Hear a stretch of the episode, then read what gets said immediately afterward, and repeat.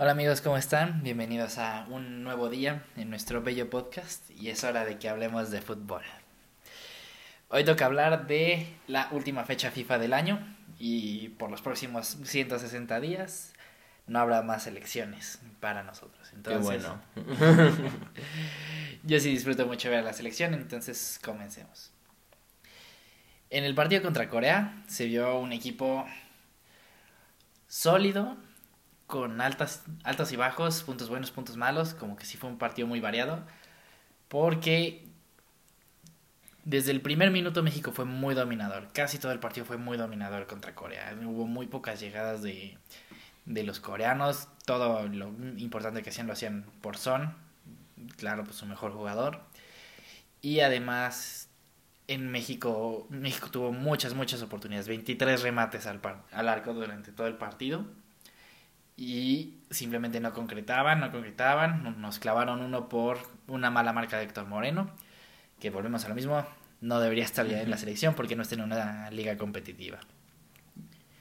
Y después de, de irnos abajo, en cinco minutos en el segundo tiempo, entre Antuna y Orbelín hicieron lo que quisieron con la defensa de Corea. Sí, yo, yo no pude ver el partido, pero lo que estuve leyendo mucho en internet y las reviews y todo, es que dicen que México tuvo demasiadas oportunidades y que se tardaron en meter gol y me sorprendió que después en cuestión de cinco minutos pudieran meter tres goles, ¿no? Lo que marca que México ya está teniendo una respuesta importante y se está comportando como un equipo grande, quieras o no. Creo que estamos viendo una nueva etapa en México, creo que el Tata Martino lo está llevando bien y lo que me sorprende mucho también es, es ver cómo el nivel que está recuperando Orbelín Pineda, creo que desde que llegó a Cruz Azul no creo que está en su mejor momento y creo que ha retomado un buen papel y justamente en la selección está jugando bien y también el nivel de Antuna, que siempre vemos que en México hace grandes cosas, pero justamente en Chivas le está costando, pero pues qué buenas noticias para México que al menos en la selección esté rindiendo. Sí, por primera vez vimos el tridente de Chucky y Raúl. Se ve que les hace falta más partidos juntos, pero funcionaron bastante bien. El Chucky tuvo un par de remates bastante buenos, hasta con mala suerte diría yo de no, de no haber clavado a ninguno. Pero en, en el partido sí se vio un, claro dominio de México, muy por encima como debería ser. la plantilla está muy por encima de los coreanos. Otra vez partidos de arriba de 500 pases por este, de todo el equipo. Muy buenos números, muy consistentes. En las otras fechas FIFA son números muy parecidos, lo que habla de que el equipo está muy bien trabajado. No tiene tanto cambio de partido a partido, entonces eso es algo muy bueno. Se ve que está trabajando muy bien el equipo. El Tata, que ya hasta se dice que puede ser que firme hasta 2026, que sería muy bueno darle un proceso tan largo a un entrenador. Es algo que no se hace en México, entonces sería para mí una muy buena noticia. Y en este partido sí, sí se vio claramente quiénes juegan en una liga competitiva y cuál no. Hasta Orbelín y Antuna, que son de la Liga MX, se veían con un nivel mucho mejor. Aprovecharon los espacios que ya empezaron a dejar los coreanos hacia el, hacia el final del partido. Y se ve cuando, cuando están compitiendo en la Liga de Qatar hasta la Liga MX. Sí se nota muchísimo. Porque Héctor Moreno perdidísimo. Casi todas las veces que le quisieron ganar la espalda lo hicieron y muy, muy mal rendimientos de, de Héctor Moreno. Sí, pero yo al menos creo que, quieras o no, a lo mejor Héctor Moreno es ese liderazgo que necesitas y a lo mejor ya no meterlo de titular obviamente, pero tenerlo ahí en rotación no se me hace mala, mala, mala elección, la verdad. Sí, o sea, yo, sí, sí, sí hace falta mucho liderazgo en la, en la cancha sobre todo cuando está Guardado y Jiménez, yo creo que ellos dos son lo, Los lo, ideales. lo, lo que necesitamos. Pero Guardado ya no está para jugar tanto. Entonces, sí, sí, Jiménez, lo que se hablaba hace poquito de que el Guardado lo ve como su sucesor de capitán de la selección. Si empieza a tomar un rol más importante, yo creo que eso es suficiente para llevar a los chavos. Y no sería raro ver a Montes y a Johan Vázquez o alguno de los otros chavos de central, una pareja de centrales muy chavos yo creo que sería algo muy bueno para esta selección si, si Raúl Jiménez logra tomar ese protagonismo y ser el capitán de esta selección. Sí. Y bueno, este, justamente vamos ahora a hablar del, del México-Japón, que también México volvió a ganar. Una de las noticias más importantes es que con esta victoria México se coloca en el puesto número 9 del ranking FIFA que no pasaba desde 2006, 8. No, no tengo por ahí están las fechas. Y lo importante aquí es que ya estamos a casi dos años del Mundial. Entonces, si México acaba como cabeza de grupo, entre el top 7 del ranking mundial, entra como cabeza de grupo. Y eso es algo que le vendría súper bien a México porque no estaríamos, no nos enfrentaríamos a pesos pesados como Alemania, como Brasil, Bélgica, todos los que están arriba de México. Entonces esperemos que México siga con este gran paso para que puedan llegar a, a ver si llegamos a top 7 del ranking de FIFA.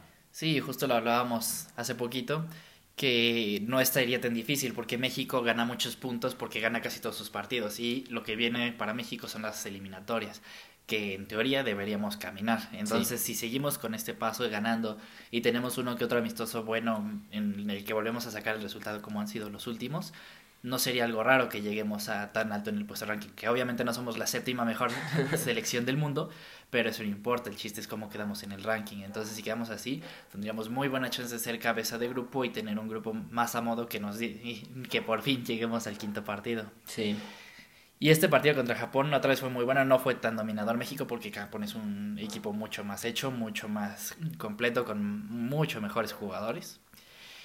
Pero aún así siguió teniendo el dominio, más posesión, más, más pases, más porcentaje de pases acertados.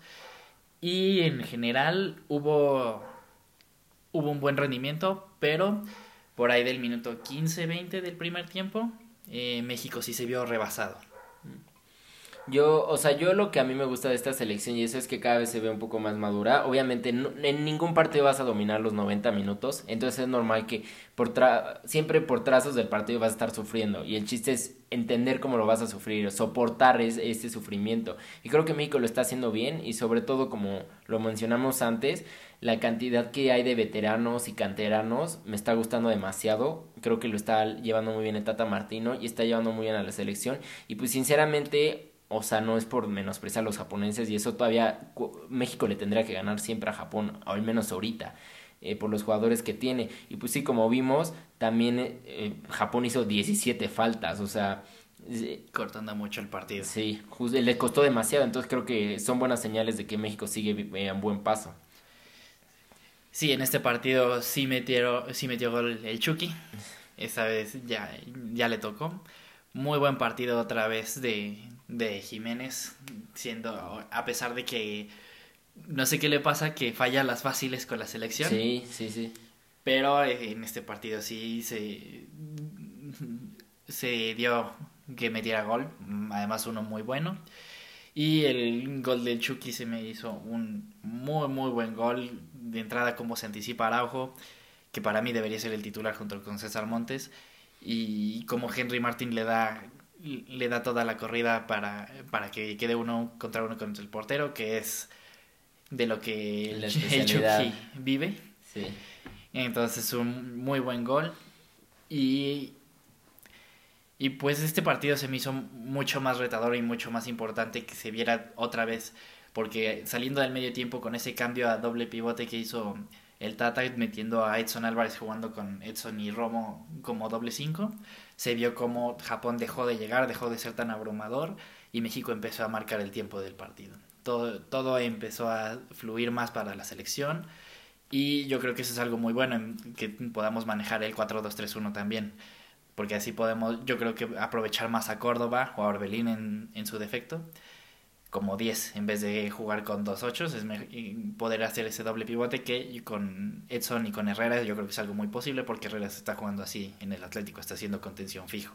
Entonces yo creo que sí podemos armar esa formación y así aprovechar más a Córdoba y Orbelín. Y seguir con nuestro tridente al ataque de, de Chucky Tecate y, y Raúl Jiménez. Sí, yo, yo creo que más que luego depende mucho el rival. Yo creo que hay que luego cambiar la formación dependiendo del rival. Pero claro, un doble pivote de Herrera y Edson lo que hace es proteges a tu media y liberas justamente a los de adelante. Y si liberas, si le das libertad a Córdoba y Orbelín, pues te van a salir oportunidades. y más con Raúl Jiménez. Entonces creo que Creo que hay que entender también mucho al rival y ver contra con quién pones un pivote y con quién doble pones dos. Y creo que para esta situación lo que hizo fue perfecto porque dominó todavía aún más el partido y era lo que quería y le funcionó bien. Entonces, aplausos a lo que lleva el Tata. Sí, Japón empezó con una presión muy alta que estaba haciendo demasiado para la defensa. Entonces ya con, ese, con esa doble, doble escudo enfrente de la defensa dejó de ser tan abrumador. Ya teniendo más hombres atrás, ya no... Y Japón también como fue avanzando el partido no se puede hacer presión alta a los 90 minutos. Se pudo aprovechar mucho mejor los espacios con, con esa formación. Y México saca un, re, un resultado muy bueno y yo creo que esta fecha FIFA, al igual que la pasada, redonda, más que nada. Sí, sobre todo yo quiero, la vez pasada hablamos de Raúl Jiménez, yo hablé más que nada de que no me gustó que siguiera fallando y esto, y esta vez eh, afortunadamente metió varios goles y creo que se le, vio, se le sigue viendo un papel importante y entonces yo creo que aplausos para México y esperemos que siga así para las eliminatorias y que no pase cualquier sorpresa.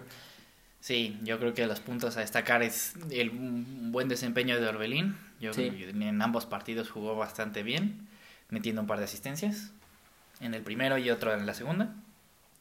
Y además yo creo que también Antuna, por más que no sea el... Pues digamos el, el que tiene más calidad del equipo, se ve, las ganas que le echa y la velocidad que tiene, hace que salga adelante. Sobre todo contra equipos más chicos, yo creo. Yo creo que Antuna funciona mucho contra equipos chicos porque no pueden con su velocidad. Sí, y no tienen eh, la calidad defensiva que otros equipos grandes. No es lo mismo defender contra un lateral del República del Congo, por así decirlo, que contra un argentino, ¿sabes? Un taglafico.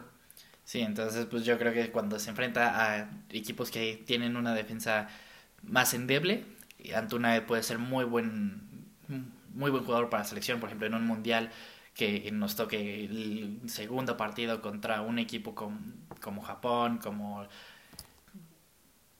Costa de Marfil, equipos que no son tan, que tienen tan buena defensiva, poderle dar descanso a alguno de los de adelante para meter a Antuna que sí responde.